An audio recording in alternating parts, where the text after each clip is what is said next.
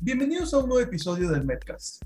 Hoy les presentaremos un caso de COVID y de sus complicaciones bastante particular. Este es el caso de una paciente de 39 años de edad con diabetes e hipertensión de 5 años de evolución con un control irregular. La paciente presenta un grado 2 de obesidad con un IMC de 36. Esta está tratada en un centro de salud 15 días previos a su ingreso, se confirmó COVID leve sin complicaciones respiratorias, pero que sí la hizo sentir mal. La paciente presentó anorexia, hiporexia, que esto se refiere a una pérdida gradual del apetito, malestar general y la saturación jamás bajó del 98%. Ella fue tratada como COVID sintomático leve y se le dio tratamiento para sus síntomas. El problema comenzó días después de que se pensara que ya se le podía dar de alta por COVID, ella presentó un caso que se catalogó como fenómeno de Raynaud y se le dio únicamente tratamiento para la sintomatología. El síndrome o fenómeno de Raynaud es una arteriopatía periférica funcional que provoca que las arterias de pequeño calibre en manos y pies se contraigan fácil y excesivamente ante el frío. La constricción puede durar minutos u horas una vez iniciada la exposición al frío y los dedos afectados se tornan azules o pálidos durante este tiempo. Su tratamiento consiste en evitar factores desencadenantes como el frío, el estrés o el tabaquismo y pueden recetarse fármacos bloqueadores de los canales de calcio si el paciente lo requiere. Sin embargo, el fenómeno de Renault, que ellos catalogaron principalmente, produjo isquemia selectiva de dos dedos, solicitando la valoración por un angiólogo. El angiólogo le realizó un ultrasonido y al parecer encontró datos de una trombosis arterial, que esto en realidad está incorrecto. Realmente es un infarto arterial, entonces la sometieron a una arteriotomía de inicio para tratar de liberar el coágulo de las arterias.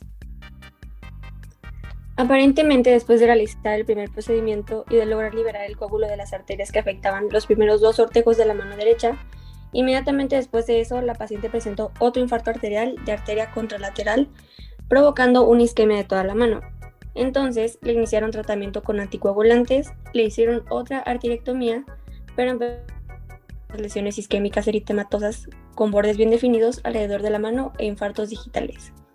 Durante el proceso, la paciente aparentemente tuvo alteraciones de los niveles de glucemia, pero no tuvo alteraciones significativas en niveles de lípidos. Se le descartó cardiopatía como causa de eventos tromboembólicos y al parecer el único factor de riesgo que tenía era el antecedente de haber padecido COVID.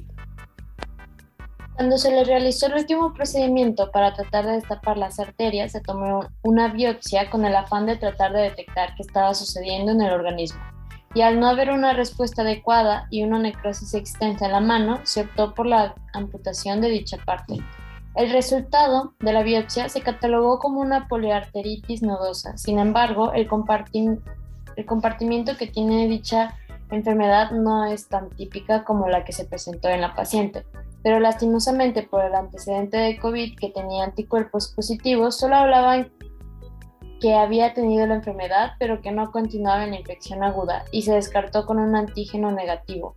Asumieron que el potencial causante de la trombosis arterial pudo haber sido COVID, pero esto los llevó a que se realizara la amputación prácticamente de la mano a nivel del tercio distal del antebrazo. Conocemos que la poliarteritis nodosa, igual PAN, es una vasculitis necrotizante de arterias de mediano y pequeño calibre, con afectación multiorgánica y que no presenta glomerulonefritis. Entre sus lesiones cutáneas clínicamente más características se encuentran el lívido reticularis, que son lesiones de patrón violáceo, reticulado de la piel, de distribución irregular y se acentúan con el frío. El púrpura, que son lesiones extensas e irregulares, nódulos dolorosos que suelen aparecer comúnmente en extremidades y úlceras, que aparecen en lesiones de púrpuras o nódulos, usualmente generadas por infecciones principalmente streptocóquicas y los pacientes suelen presentar síntomas constitucionales como malestar o fatiga, fiebre y pérdida de peso.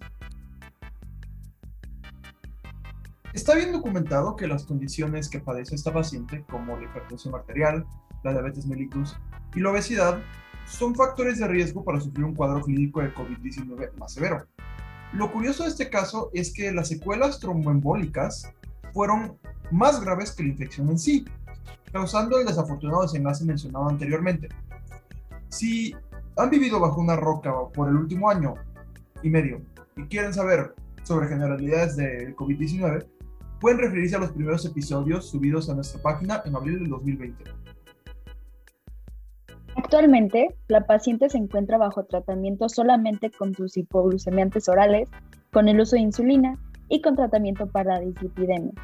Además, se encuentra pendiente un ecocardiograma que no le hicieron en el momento del evento agudo. Solo se descartó una patología valvular por el electrocardiograma, por rayos X de tórax, que en realidad son estudios muy incompletos para esto, y nunca fue valorada por cardiología.